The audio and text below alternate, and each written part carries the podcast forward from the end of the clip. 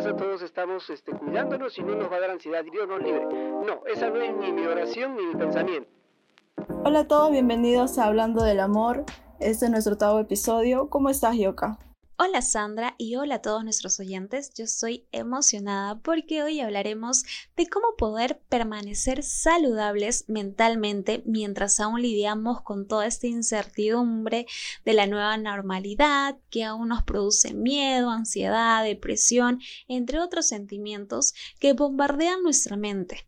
Y para tratar un tema tan importante tenemos con nosotras al psicólogo Abel Meneses. ¿Qué tal Abel? ¿Cómo estás? Bien, buenas noches. Desde ya, gracias por la oportunidad. De poder dialogar acerca de este tema que es muy importante, sobre todo en estos tiempos, ¿no? Gracias, Jocabé y Sandra, por la invitación. Gracias, Abel, a ti por estar con nosotros, por haber aceptado esta invitación. Y gracias también a las personas que nos escribieron y nos hicieron llegar sus preguntas. Si bien es cierto, tenemos un año ya lidiando con esta nueva forma de vivir, pero aún se nos hace difícil acostumbrarse a ella. Una de las preguntas que nos hicieron fue ¿qué consecuencias trajo y continúa trayendo esta nueva normalidad? Una de las consecuencias definitivamente tiene que ver con el incremento de la ansiedad. Entonces, hasta ahí por lo menos entiendo de que eso es una de las grandes consecuencias que nos ha traído esta, esta nueva normalidad. La ansiedad eh, no solamente eh, se ha incrementado, sino que está asociado ahora a otros problemas. ¿No? Estamos hablando del estrés, de la depresión, del duelo, porque ojo que esta nueva normalidad nos ha llevado también a enterrar hasta nuestros seres queridos. Entonces imagínate cómo debemos nosotros de adaptarnos. Entonces, la ansiedad está asociada a todos esos aspectos que estoy mencionando. Entonces, en realidad hay mucho que decir, ¿no? Pero entonces yo entiendo de que la idea es de poder, uno, tanta información, o tener una, no tanto bastante información, sino aquella información clara y precisa que nos va a ayudar. Y por eso es importante la conversación que podamos tener y podemos ir precisando, ¿no? Tal vez algunos aspectos. Sí, hablando precisamente de la ansiedad, este sentimiento que ha sido popular en los últimos años y con esta coyuntura creo que nadie ha quedado exenta a ella. Sean cristianos o no cristianos, hemos experimentado o pasado por este cuadro de ansiedad. Y precisamente una de las preguntas que nos hicieron es, ¿una persona de fe, un creyente, un cristiano, puede experimentar ataques de ansiedad? definitivamente está en todas las personas, sean creyentes o no creyentes, ¿no? Creyentes como nosotros. Acuérdense ustedes cuando hemos leído las escrituras y hemos podido conocer a muchos hombres de Dios, acuérdense ustedes de sus miedos, ¿no? De sus dudas, de su falta de fe, ¿no? De sus ansiedades en realidad al final, ¿no? Porque eso es un nombre que les estamos dando ahora y con mayor fuerza se conversa mucho al respecto, pero detrás de ello hay miedos, inseguridades y, la puede padecer, y, lo digo con mucha claridad, ¿no? los pastores, lo puede padecer personas como nosotros, jóvenes, niños, ancianos, etcétera. Entonces, este, definitivamente e, es una condición natural. Si, si uno define la ansiedad, en realidad son sentimientos anticipados frente a algún peligro y, eso nos ayuda a, estar preparados y, nos ha impulsado a, sobrevivir en realidad, porque el ser humano ha podido lograr muchas cosas. Sin, ansiedad, imagínate, hace rato creo que nos hubiéramos extinguido. Entonces, eso es normal y, y está bien dudar. Ahora, Lógicamente hay que ir viendo si estas ansiedades son reales, fundadas, no hay que negarlas, hay que aceptarlas y hay que ver eh, de qué manera podemos ayudarnos.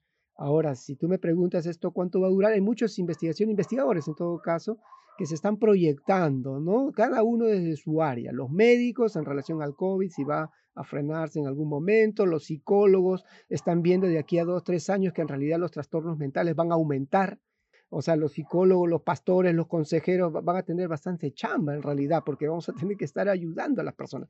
Entonces, eso es algo que hay que tenerlo claro. Eh, em, si vamos a volver, probablemente yo pienso que sí vamos a volver a relacionarnos, pero igual vamos a convivir con el virus. Entonces, para eso vamos a estar cada vez más preparados. Entonces, no va a ser igual. O sea, ya de aquí un año es siguiente, y eso es una responsabilidad de nosotros jóvenes, niños, adultos, de prepararnos para, ah, es lo que ustedes están haciendo. Por eso yo los felicito a ustedes dos, ¿no? Y al grupo y detrás de ustedes lo que están haciendo, porque nos estamos preparando. Porque si no lo hacemos, entonces vamos a seguir igual, asustados, temerosos, inseguros, sin saber qué hacer, sin, saber qué esperar de la vida, ¿no? Y delante de Dios igual. Sí, la otra vez escuchaba a un eh, comunicador hablar, decía, vamos a pensar que este fin de año 2021 ya se va el virus, que ya el 2022 vamos a empezar un nuevo año porque la gente decía, no, es que ya este este 2020 va a acabar todo y el 2021 va a ser un nuevo año y, y cuando nos dimos la sorpresa pues que, que, no, que no fue así y que incluso aumentaron casos, vino la segunda ola y todo esto, eh, la gente como que nuevamente volvió a entrar en ansiedad, nuevamente volvió a sentirse quizá desesperada y yo también me pongo en esto porque también decía y ahora qué no y otra cosa que nos preguntaron fue existe un método para eliminar la ansiedad o solo la podemos controlar pienso yo que en este tiempo eh, hay una gran responsabilidad de parte nuestra, el de poder adaptarnos a, las circunstancias, a los cambios. Ahora, si, si como cristianos, creo yo, podemos entender un poco más esto, porque en realidad cuando se habla de, no sé si recordamos, los antiguos cristianos vivían como que el siguiente día iba a ser el, el día en el que ya Jesucristo iba a venir. Ellos vivían así era, era parte de, la forma de cómo manejaban la situación. Inclusive muchos murieron, ya no están presentes y, pensando de que iban a, encontrarse en la segunda venida, ¿no? Pero murieron felices, o sea, haciendo las cosas que les gustaba, imagino que evangelizando, me imagino que trabajando, esforzándose por la familia. Entonces, eso es algo que debería de motivarnos a nosotros, porque creo que debemos de seguir con esa misma mística ¿no? Y tú has hablado algo de, con esa misma fe. De eso se trata. Ahora es cuando más bien el cristiano tiene que empezar a mostrar aquella confianza, seguridad y fe y la, vamos a tener que aumentar, ¿no? Es como que cuando oraba algunos personajes en la Biblia, ¿no? Señor, aumentame la fe. Y eso es algo que vamos a tener que hacer. No hay que negar esa realidad. Yo no puedo decir, no, ya va a mejorar y no. Más bien hay que partir de manera real de que esto va a aumentar, pero podemos vivir bien desde, desde esa normalidad a la cual nos estamos adaptando. Entonces, yo estoy viendo de que hablando ya de la ansiedad, hay personas que este, se están adaptando muy bien, o sea, están manejando muy bien la ansiedad. O sea, esa ansiedad, ¿no? Es anticiparse. Ellos, ellos son bien realistas, ¿no? Dicen, bueno, la circunstancia está de esta manera y la única forma de ayudarme es haciendo las cosas y si voy a predicar tengo que seguir haciéndolo, bueno, a través de, en línea, tengo que ayudar a las personas, mis familiares siguen estudiando. O sea, están pensando en seguir haciendo las cosas porque lo otro más bien significa paralizarme, o sea, bloquearme. Y, realmente a eso nos lleva la ansiedad. Y esa es la ansiedad, entre comillas, que perturba. Y ya se transforma en un trastorno de ansiedad. Estamos hablando de una ansiedad normal, una ansiedad que me permite hacer cosas, pero cuando ya esta ansiedad es vencida, eh, eh, es somatizo, o sea, mi cuerpo es afectado físicamente, psicológicamente, entonces ya es un trastorno de ansiedad. Y es ahí donde yo ya hay miedos infundados, ya no quiero salir a la calle, eh, tengo temor de que alguien me contagie, eh, ya no me vacuno porque dicen que no vale, eh, y entonces, ¿no? Entonces, este, por eso, frente a la ansiedad, y muy bien, creo que por ahí va tu pregunta también, está en relación a, informarme bien realmente, ¿no? tanto como creyente, pero también desde el punto de vista científico, y poder ah, tomar todas las medidas del caso gracias a Dios, hermanos, quien, quien te habla y mi familia, yo estoy seguro que también ustedes, muchos de ustedes, también estamos bien. ¿Por qué? Hay medidas que hemos, nuestra, seguridad descansa y que Dios nos va a cuidar, efectivamente, pero de pasadita estamos haciendo cosas. O sea, yo, estoy, hago tal cual, ¿no? Mi mascarilla, mi... Entonces todo eso hace de que yo tenga la seguridad y salga con, sin temor, porque ojo, que se ha visto, y esto es real, el 80% de personas no les va a pasar nada. Solo el 20% a nivel mundial son las que van a ser afectadas y dentro de ellas algunas, lógicamente, este, están perdiendo la vida. Pero aún los que se enferman gravemente pueden sanarse. O sea, eso es lo real. Y eso ya lo han dicho, no es de ahora. Entonces, mira, el 80%, y igual el Perú, tú dirás, ay, no, pero hay mucha gente, son 300 mil que creo que ya están muriendo en el Perú. Somos 33 millones. Eso está dentro de ese grupo. Entonces, probablemente ahora, ¿por qué te digo? Esto es real, eso es lo real. Entonces hay que agarrarnos de eso, ¿no? Dios ha querido que nosotros estemos bien y vamos a seguir así. Ahora, por otro lado, esa es una forma de manejar la ansiedad. O sea, primero tenemos que cambiar nuestra forma de pensar. ¿no? Siendo realistas, ¿no? Eh, bueno, a eso le llamo yo mente positiva, ¿no? No, no quiero decir que a todo lo voy a decir que bueno, bueno, bueno, bueno, bueno y todo va a ser bueno, no, sino mente positiva en el sentido de tener una actitud frente a la vida positiva para yo hacer mis cosas, porque si no, ah, ah, me dedico a tener miedo y no ayudo, ni me ayudo a mí, ni ayudo a mis familiares. La ansiedad se maneja de esa manera, ¿no? Y hay técnicas también. ¿Nos podría indicar qué técnicas? Claro, este, de manera muy práctica, este, Sandra, por ejemplo, hay técnicas para la crisis en un momento determinado. Pero yo más que las técnicas, voy a llegar a ellas también, siempre estoy hablando ahora de la gestión de la ansiedad, la gestión del estrés, la gestión frente a la depresión. ¿Y qué es eso? La gestión tiene que ver con prepararme antes, no durante. O sea, tengo que prepararme antes, durante y después. Ojo que no es prevención, no es prevenir, es gestión. ¿Qué quiere decir? Que yo voy a suponer que yo ya tengo ansiedad. ¿Qué voy a hacer? O sea, tengo que partir de eso, no que no me va a dar ansiedad. Ay, no, en mi casa todos estamos este, cuidándonos y no nos va a dar ansiedad. Dios, que Dios nos libre. No, esa no es ni mi oración ni mi pensamiento. Mi pensamiento es de gestión, gestión de riesgos. O sea, me preparo para que cuando suceda yo la controle. Haz de cuenta que mañana me da. Ahora, ¿qué tengo que hacer yo? Ahora sí, ay, no sé, ahí está el tema. Yo tengo que prepararme. Esa es la mejor forma de combatir la ansiedad, número uno, ¿no? Yo anticiparme, o sea, pensando de que me va a dar. Por ejemplo, te pregunto, le pregunto a Jocabet, a Sandra, a ver, ¿qué vas a hacer? Y tú ella te ay, no sé, no sé a dónde llamar, no sé a quién preguntar. No, ella ya tiene que saber. Eso se llama la, gestionar antes. En el durante, lógicamente, cuando hay ansiedad, ahí hay una técnica. A la persona que está ahí hay que tratar de, si hay crisis de ansiedad, ¿no? Tiene miedo, pánico, temor, sudoración, le palpita el corazón, hay este, asfixia, hay sentimientos de, temor, de, miedo. Si es un nivel leve, vamos a ponerle ese nombre, la persona tiene que empezar en ese momento solita a salir y a respirar. O sea, eso es, eso es algo que se dice y se dice bastante y en este tiempo con mayor razón. Hay una técnica de un japonés que habla de los 477 cuentas hasta cuatro con los dedos para poder respirar, lo detienes, cuentas con tus dedos siete segundos para poder contenerlo y luego los otros siete segundos, o sea, con los dedos contando, para exhalar. Y así repetidamente cuatro o cinco minutos y de repente tu ansiedad ha disminuido. Esa es una técnica de que uno la pueda hacer solo. Ahora, eso de contar con los dedos tiene una razón, porque tú al estar haciendo eso, ya te enfocas en tus dedos y en contar y ya de alguna manera esa ansiedad respecto al miedo. Ya te, te desenfocas. Exactamente, desenfocarse.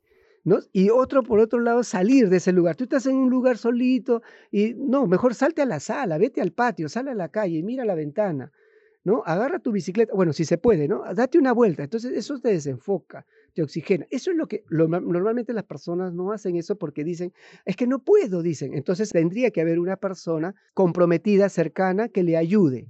O sea, ella va y le dice, ¿sabes que estoy un poco ansioso, un poco de miedo? La otra, ya no te preocupes, vamos. Entonces, eso es lo que podría hacer. O una llamada por teléfono a un amigo a través de un WhatsApp para que le empiece a dar ahí la, la indicación, porque eso también suele pasar. Eso es una, tomar agua también como lo estás haciendo tú, me parece fundamental. De verdad que sí, porque se ha visto de que cuando hay mucha tensión, mucha ansiedad, hay una tensión del cuerpo. O sea, no hay oxígeno en la sangre. Y el tomar agua, por eso es que se dice que las personas ansiosas deben tomar un par de litros de agua, no solamente por la salud, lo físico, sino por la ansiedad, aquellas que son ansiosas con mayor razón. Y es bueno, ¿no? Cada día dos litros de agua. Todos los días. Entonces eso te va a ayudar. Hay gente que no toma agua y su nivel de asicidad o alcalinidad, o sea, el pH, eso, eso que se está escuchando mucho. O sea, tiene que haber un nivel de 7, o sea, de 0 a 14 y eso lo da, el agua da la alcalinidad, pues y está acidez, o sea, acidez, hay tensión, tu cuerpo necesita, entonces por eso es que tomar agua te va a ayudar, o sea, no, no estoy diciendo que te va a superar, va a disminuir. Lógicamente tenemos que entender que la ansiedad es normal. Ahora, si te paraliza, te bloquea, ya inclusive algunos entran en una crisis, o sea, inclusive pierden la conciencia. Entonces las personas tienen mucho temor, pero aún así, hay que decirle que aún perdiendo la conciencia no pasa nada, porque después se va a despertar. Claro, eso lo decimos las personas que estamos bien, pero en ese momento la persona lucha y lo niega. El segundo punto de la técnica es no negar la ansiedad. O sea, no decir no quiero, no quiero, no quiero. Ya es peor, aumenta. Más bien tienes que decirle que lo diga. O sea, es al revés. Más bien tienes que expresarlo. Buscas a alguien que te escuche, te desahoga. Oye, tengo idea esto, esto, esto. Más bien no es todo lo contrario, ¿no? Hay gente que dice, no, no lo quiero, inclusive ahora sí, ¿no? Dios mío, no quiero tenerla. O sea, no es así, no, no estás preparándote. Eso no es gestión.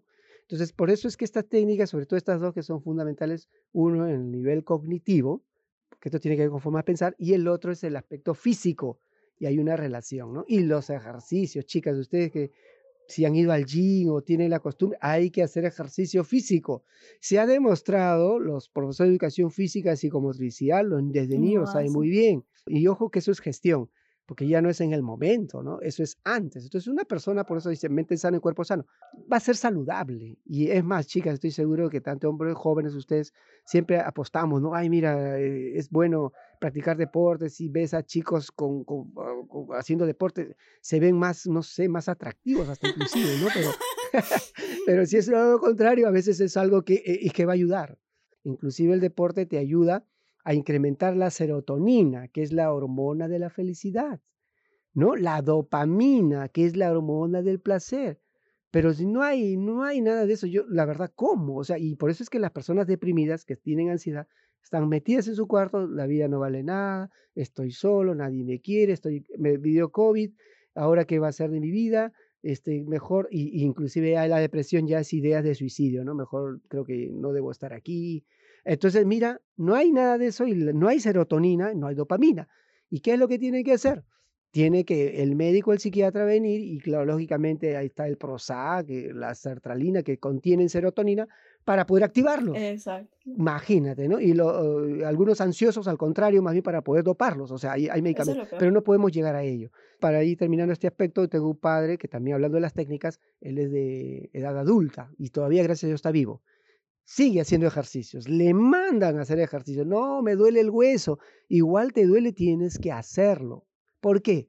Porque al momento de eh, eh, los músculos se oxigenan, ¿no? O sea, mueves el brazo, mueves las piernas, se oxigenan los músculos, porque los músculos están llenos de oxígeno. Cuando tú estás cansado y no puedes correr es porque no hay oxígeno en los músculos. Eh, y igualito pasa en el cerebro. Cuando uno está tensionado por la ansiedad, entonces ahí está tenso el, el dolor, la, ansiedad te produce la tensión ¿no? muscular, el trapecio le llaman, la cefalea. Entonces hay que oxigenarse. Ahí uno viene con la relajación, ¿no? Entonces hay que hacer ejercicios, ¿no? Poco a poco, también no estoy diciendo de un momento a otro. Entonces ya te estoy tocando algunos aspectos que creo yo que el joven tiene que hacerlo. No hay que tener una vida muy sedentaria. Todos estos datos son súper interesantes. Precisamente para algunos la cuarentena significó el descanso que buscaban y necesitaban, pero para otros una oportunidad para no desperdiciar el tiempo y volverse mucho más productivos. Hace poco me topé con un tweet que hablaba de que las personas con exceso de productividad generalmente terminaban viviendo el síndrome del pensamiento acelerado. ¿Cómo podemos evitarlo? O en todo caso, ¿cómo podemos eliminarlo? Tu pregunta también interesante. Cuando hay ansiedad, hay una afectación en el proceso cognitivo, o sea, la mente, en los pensamientos. Hay una afectación, ah, consecuencias eh, en el aspecto físico, biológico, ¿no? Y también hay una afectación en el aspecto emocional, psicológico. Ya, entonces tú me estás preguntando en relación a esas ideas que se fijan en la mente y no te dejan de alguna manera hacer las cosas. Es importante entender desde el nivel leve de, estas ideas que podamos tener reiterativas, obsesivas, etcétera, este, podemos hacer algo, pero si son graves, ya se requiere de algún tipo de ayuda, terapia psicológica, de alguien que te pueda guiar. Pero al menos de lo que tú me preguntas, partiendo de que se puedan manejar, hay una, una forma y sí ha dado bastantes resultados, hablando de, del nivel leve, digamos. ¿Cuál es? postergar esa idea, porque esa idea repetitiva, cuando uno lucha con ellas, es peor. Ya lo dije. O sea, tú no puedes intentar evitar, porque al intentar evitar algo se incrementa esa idea. Tú puedes decir, yo no quiero tener esta idea, no, no quiero porque viene a mi mente. Peores. Se incrementa. No, uno, número uno, no lo debes de hacer. Entonces uno, uno puede decir, ah, pero entonces ¿cómo? O sea, yo lo dejo, pero me va a hacer sentir mal porque uno tiene temor de lo que le produce en el cuerpo, porque esa idea te, te molesta, te atormenta, te inquieta, no te deja avanzar si estás haciendo alguna actividad. Hay una técnica que se le dice alto, para, y eso es algo que hay que entrenar. ¿Sabes qué? A las 8, 9 de la noche te atiendo. Es como agendar tus ideas. Es como intentar programar que a esa hora reciente vas a pensar en ese chico, vas a pensar en, realmente cómo vas a ingresar, si vas a ingresar, qué vas a hacer. O sea, a esa hora, porque ahorita déjame cocinar o déjame, déjame estudiar, porque a esa hora, y tú vienes de nuevo a esa hora, no, no lo estás negando. Y pasa muchas veces que cuando llega esa hora, es leve la, la fuerza de estas ideas porque hay trastorno de ansiedad, pues, ¿no? Cuando hay una determinada cantidad de síntomas, entonces a veces se requiere terapia psicológica. Entonces es ahí donde hay alguien que tiene que acompañar, ¿no? Estamos partiendo de que estas ideas se pueden manejar de esa manera. Postergarlo a una hora determinada para poder dar la respuesta. Ahora, lo otro es argumentar, que normalmente hacía Jesús con sus discípulos, o sea, el demostrar. Lógicamente partiendo primero lo siguiente, tenemos que pensar en el aquí y ahora. Ahí viene, como, como en las escrituras lo dice, ¿no? Cada día trae su afán. Estas ideas, ¿por qué tendría que venir de lo que va a venir mañana o pasado? O sea, yo tengo que preocuparme de hoy día, el aquí y ahora se llama, o sea, el presente, porque eso es lo que estoy haciendo ahora. Entonces, eso es algo que también tendremos que entender desde el punto de vista mental, ¿ves? me has preguntado de ideas, para poder entender de que es el ahora. O sea, mañana ya me preocuparé de mañana y va a llegar la noche y ya veré pero ahora, o sea, ahorita estoy haciendo esto. Entonces, e, esa es tan solo esa actitud y esa forma de direccionar pensamientos puede hacer que frene también, ¿no? Y, eso significa a veces ser consciente. Por ejemplo, ahorita estamos conversando y yo de repente miro mi celular y agarro mi celular y me doy cuenta que estoy comunicándome, ¿no? Con el celular, con mi laptop. Y eso hace de que, como dijo también Sandra, por ahí utilizó un término, me pareció interesante, el enfocarse o desenfocarse es algo que me hace ver en el presente, porque ¿qué hago, por ejemplo, ahorita, no? Ay, mi enamorado, no, ya, ya no me quiere. O sea, e, es, tú estás estudiando, eso es algo que no está, e, eso es algo que puede o no suceder después. Entonces, cuando tú haces eso, entonces te enfocas en lo que estás haciendo y, y eso es algo importante, ¿no? Tratar de ver que el día a día, entonces en la noche se deja un poco para eso. Ahora, ¿por qué en la noche? Porque uno va a dormir. Y normalmente cuando llegas en la noche, has hecho ejercicio, has hecho tu rutina, que es importante tenerla, con nuevos inclusive hobbies que se han tenido que generar los jóvenes, porque no ves que estamos en cuarentena. Entonces, cuando tú llegas en la noche, llegas un poco físicamente cansado. Entonces ya puedes darte ese tiempo mentalmente. Pero mm, pasa muchas veces que, que tan, tan cansado estás, viene, pero es simplemente una reflexión. Y cada día va superando esa ansiedad. O sea, esa es la forma, ¿no? Son algunas de las técnicas, repito, para un nivel de ansiedad, ¿no? Porque la ansiedad empieza por la mente y luego se manifiesta en las emociones y en la parte física, porque empieza por acá. Por ejemplo, el temor a la muerte. Los cristianos estamos llamados a, a ver la muerte como una condición natural. Todos los seres humanos, ¿cuánto pretendemos vivir? ¿120 años? ¿150? Difícil, ¿no? Difícil. ¿Cuánto será? 85. Ya como mi abuelito, 99. Puede ser. Bueno, los salmos dicen que si llegas a los 80 eres afortunado, así que... Ya ves, entonces, si yo entiendo así la muerte, cuando sucede en algún momento, eh, claro, no estoy diciendo que el 80, puede ser 70, 60, 50, no lo sé, inclusive el nivel de ansiedad va a ser menor, pero empieza por la mente, mire cómo estoy pensando. Ahora, ahora tampoco pensar de que, debo pensar de que la muerte es para felicidad. Mm, tampoco así. ¿Por qué? ¿Por qué? Porque somos seres humanos. Acuérdense ustedes que Jesús lloró. Acuérdense. O sea, él sí estaba triste. Si tú dices no, que, o sea, que es un robot, no. Nosotros. Y entonces, si alguien fallece, hay que estar tristes. Esa tristeza, ese duelo dura un cierto tiempo. Tú me dirás, ¿cuánto, psicólogo? ¿Una semana, un mes, dos meses, tres meses? Yo no lo sé.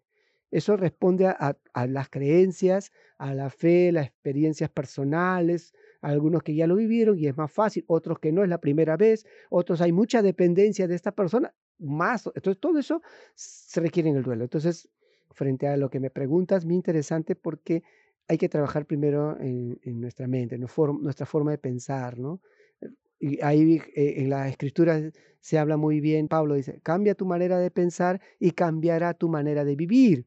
Entonces yo, frente a la muerte, voy a estar más tranquilo. No estoy diciendo que voy a llorar o poner triste, pero voy a estar más tranquilo y se me va a pasar. Voy a poder hacer las cosas. Pero si no, no pienso así, olvídate, ¿no? Yo es como que, y hay, personas, ¿no? Este, que todavía las tienen eh, presentes y, y, influencian inclusive en su vida, ¿no?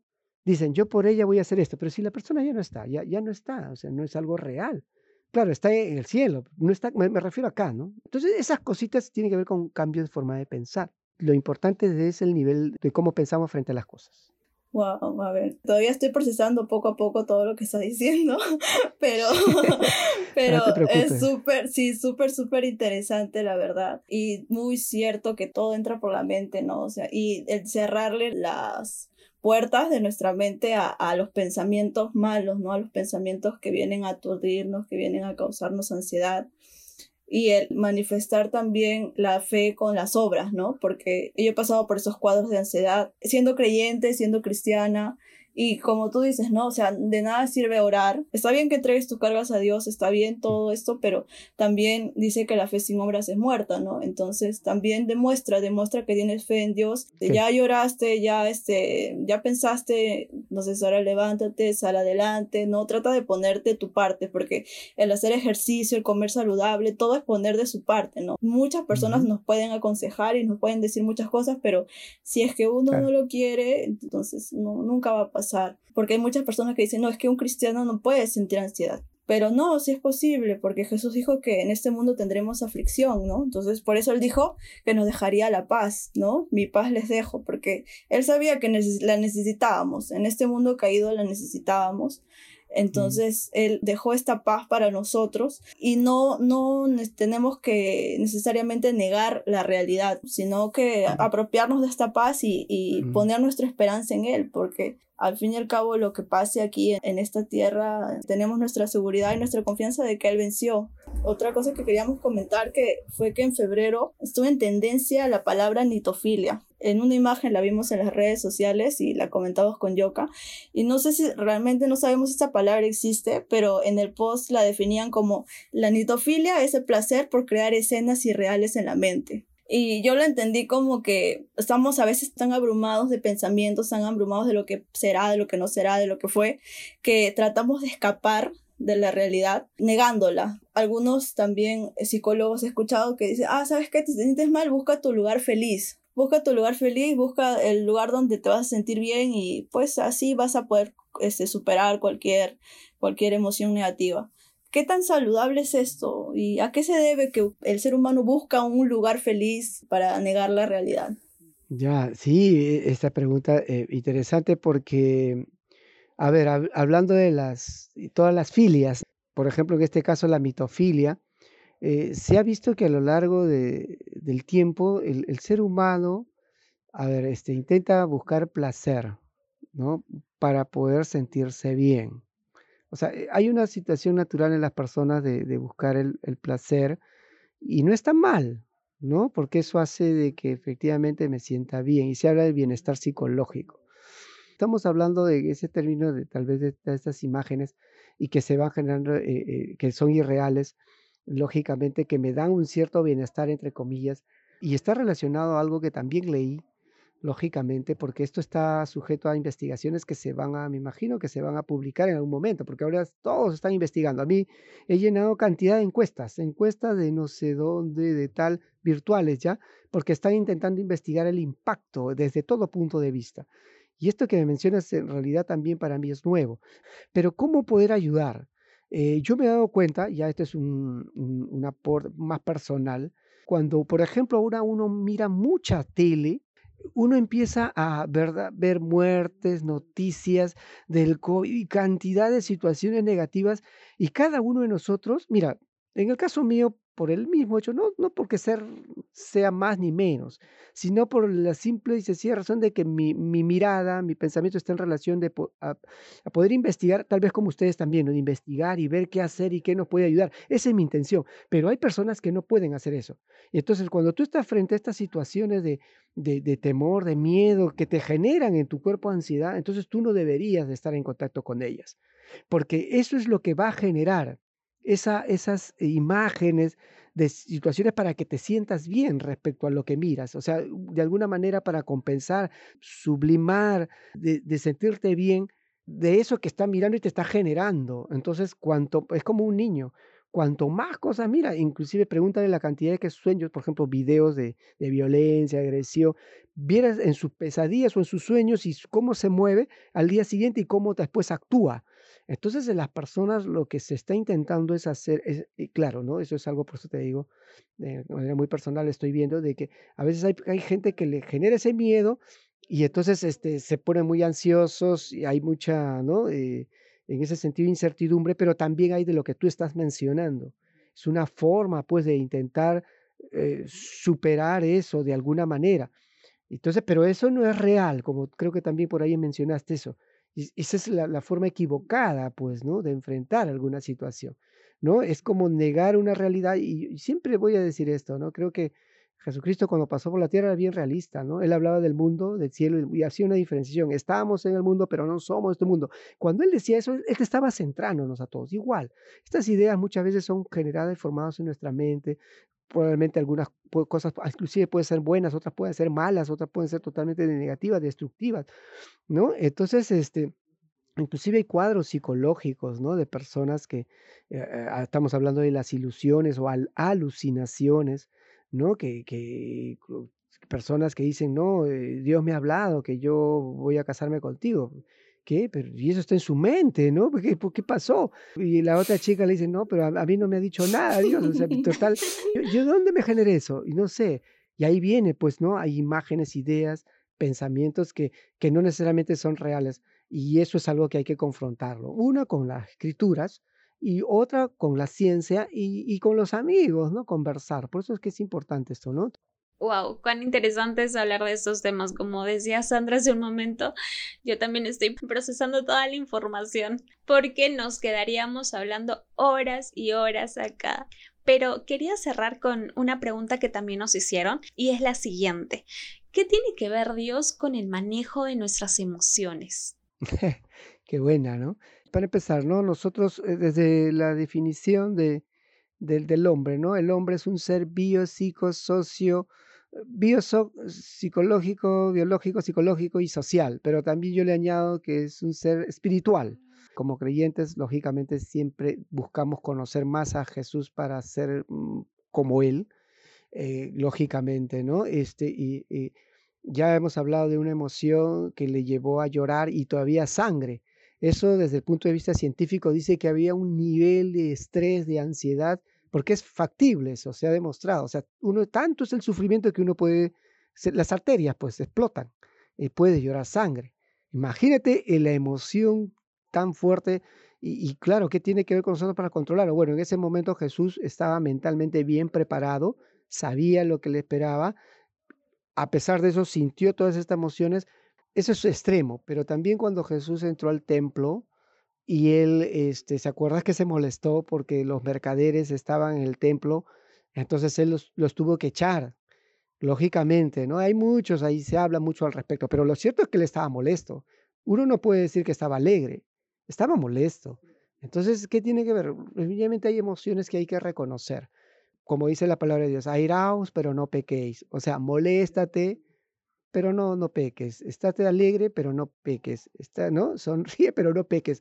O sea, ¿qué es lo que, qui- quiero decir? De que en realidad creo yo que el cristiano, y ahí hablamos de, de los diferentes dones y talentos, estamos llamados a tener, ¿no? La, la, la- por ejemplo, en mis términos, los términos psicológicos, la tolerancia a la frustración, ¿no? Acuérdese usted, eh, se habla del discernimiento de espíritu, de la templanza, se habla de todo aquello que, que nos va a ayudar a nosotros. Y eso está relacionado a las emociones. Vamos a experimentar una serie de emociones en la vida, de miedo, como muchos hombres de Dios antes de morir, porque es normal cuando los mandaban al foso de los leones, etcétera, ¿no? Cuando los iban a decapitar, Imagínate, ¿no? Entonces habían emociones por medio, nadie puede decir de que estaban alegres entre comillas. Algunos lo tratan de pintar así, ¿ya? En las películas, pero no, lo real es que tenían miedo, pero ellos estaban seguros de lo que venía y, por eso en, mentalmente estaban felices,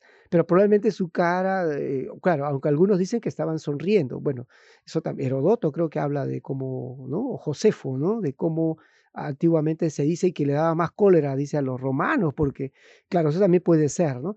Pero yo pienso de que nosotros en estos tiempos las emociones tenemos más herramientas para controlar. Pienso yo de que, por ejemplo, una oración que es importante, ¿no? Que sea práctico, ¿no? Dios mío, ayúdame, tengo un poco de ansiedad, un poco de miedo, dame las fuerzas, ¿no? Dame la seguridad, dame la fe, incrementame la fe. Esa es la oración. Pero yo he visto otras oraciones que cuando están ahí entre lo mismo, la oración es, Dios mío, ¿por qué tengo este miedo? ¿Por qué tengo esta ansiedad? Quítamelo. Claro, de una vez, ahorita, no quiero sufrir, Dios mío. Y viene más, creo, la ansiedad al día siguiente. Pero la oración tiene que ser diferente. Hay que saber orar por nuestras emociones. ¿Cómo ayudarnos a controlar? Más bien, necesitamos que para eso, fe, seguridad, y ahí hay que pedir, no a lo otro, no quejarnos.